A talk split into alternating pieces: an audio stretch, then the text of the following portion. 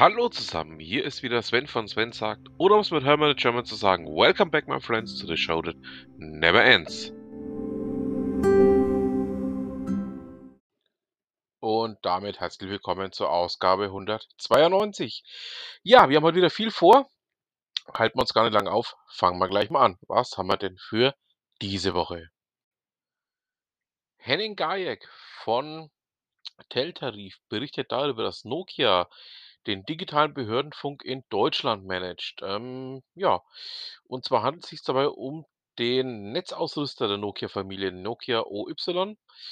Und der wird das ja, Tetra-Netz der Bundesanstalt für Digitalfunk übernehmen und auf das IP-Protokoll umstellen. Na, da sind wir doch mal gespannt, was denn dabei rauskommt. Ähm, ich hatte es ja schon ähm, im Rahmen meiner täglichen Arbeit gehört, dass das äh, die Nokia wird.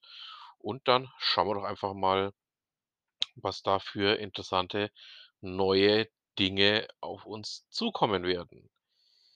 Ja, ähm, jetzt haben wir einen kompletten Bruch. Und zwar ähm, berichtet die Flugrevue darüber, dass es endlich einen Unfallbericht über die Hermes 900 HFE äh, Unfall, also um den Absturz der Drohne, die eigentlich für die Schweiz bestimmt war, gibt. Ähm, und zwar soll bei den Testflügen ähm, die ja, Konfigurationen dermaßen überschritten worden sein, dass ähm, das Heckleitwerk abbrach und dass die Drohne dann verloren ging.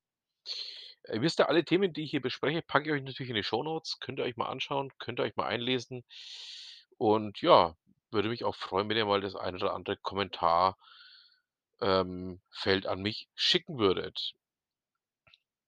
Dann schauen wir mal zur Bahnblockstelle. Ähm, die berichten darüber, dass DB Cargo und Wettbewerber den Einzelwagenverkehr stärken wollte. Ich stamme ja noch aus einer Zeit, als es plötzlich hieß, ähm, von der DB Cargo, die ja damals auch DB Cargo hieß, ähm, dass man den Einzelwagenverkehr nach Möglichkeit ganz loswerden möchte, weil er einfach komplett unrentabel ist. Es hat sich jetzt mittlerweile festgestellt, dass der Einzelwagenverkehr dann doch ähm, äh, zu einem gewissen Grad begründet ist und so auch zu einem gewissen Grad jetzt doch gewollt ist. Ähm, das ist ein ja, Paradigmenwechsel der, ja, mich dann schon ein Stück weit überrascht hat, weil es hieß eigentlich immer in dem Bereich, in dem ich, ähm, damals tätig war, dass man das gar nicht mehr haben möchte. Jetzt zu etwas, ähm, was mir, ähm, als Information zukommen man hat lassen. Und zwar geht es um das Thema Poredio. Ähm, Poredio ähm, wird eine Podcast-Promotion oder ist eine Podcast-Promotion-Plattform, die ja jetzt einfach auch äh, Podcast-Videos ähm, erschaffen möchte und die dann auch zu den Hörern bringen möchte. Ich werde es mal demnächst testen und ähm, werde euch da mal darüber berichten, was denn da tatsächlich ähm, der Sachstand aktuell ist. Dann ähm, zu einem Thema, das wir ja in anderer Form jetzt auch schon mal haben. Ähm, und zwar verweise ich hier auch ganz gerne mal auf den äh, neuen kleinen Krypto-Talk, in dem unter anderem der Jürgen, der Markus und ähm, ja, noch ein weiterer Kollege von mir ähm, das Thema äh, Kryptos bewerten, ja, mal anschauen, mal auch ein paar eigene Meinungen dazu geben werden. Und ja, würde mich freuen, wenn ihr da auch mal reinhören würdet.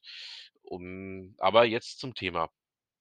Ähm, Tesla verstoppt, äh, stoppt nämlich den Autoverkauf über Bitcoins. Ähm, laut Aussage von Elon Musk geht es dabei um den Stromverbrauch, der für die Erzeugung von Bitcoins ähm, aufgewandt wird. Ja, ähm, lasse ich jetzt einfach mal so stehen, werde dazu jetzt ähm, nicht allzu viel mehr noch sagen, denn wer die ersten beiden Ausgaben unseres kleinen Crypto-Talks gehört hat, der weiß, dass das teilweise auch recht unbegründet ist. So. Dann ähm, kommen wir zu einem Thema, das ähm, bei Heise Online aufgeploppt ist. Und zwar geht es um das Thema Fragatex. Äh, Fragatex ist eine Angriffsmöglichkeit für WLAN-Geräte. Ähm, Jürgen Schmidt beschreibt da, dass die aktuellen WLAN-Standards ja, ja in Form von Frames zu größeren Einheiten zusammengefasst werden oder auch ähm, entsprechend aufgeteilt werden, je nachdem, welches Gerät und welche äh, Arbeitsweise man verwendet. Und dass da eine ganze Reihe von Sicherheitslücken auftreten können, die zum Teil auch auf diverse Designprobleme eben zurückzuführen sind. Ähm, packe ich euch mal mit rein. Schaut da mal rein. Ähm, ist nämlich ganz interessant zu lesen, was denn da ausschlaggebend ist und was man dagegen möglicherweise auch tun kann. Ihr wisst ja, mein kleiner Podcast hier hat einen ganz festen Bestandteil. Kommen wir nun zur Ute Mündlein. Es geht in diesem Beitrag um das Thema Jeinsager. Ähm, ja, sie hatte da im Vorfeld zu diesem Blogbeitrag ähm, einige Telefonate angehört und ähm, packt da mal das Thema Jeinsager an. Das ähm, auch gerade unter anderem im Vertrieb, aber auch in einigen anderen Bereichen ja dann doch auch ähm, zum Tragen kommt. Ähm, interessanter Beitrag, könnt ihr mal reinschauen und euch eure Gedanken dazu machen. Ja, damit haben wir es für diese Ausgabe. Ich bedanke mich fürs Zuhören, wünsche noch eine schöne Restwoche und was immer Sie machen, machen Sie es gut.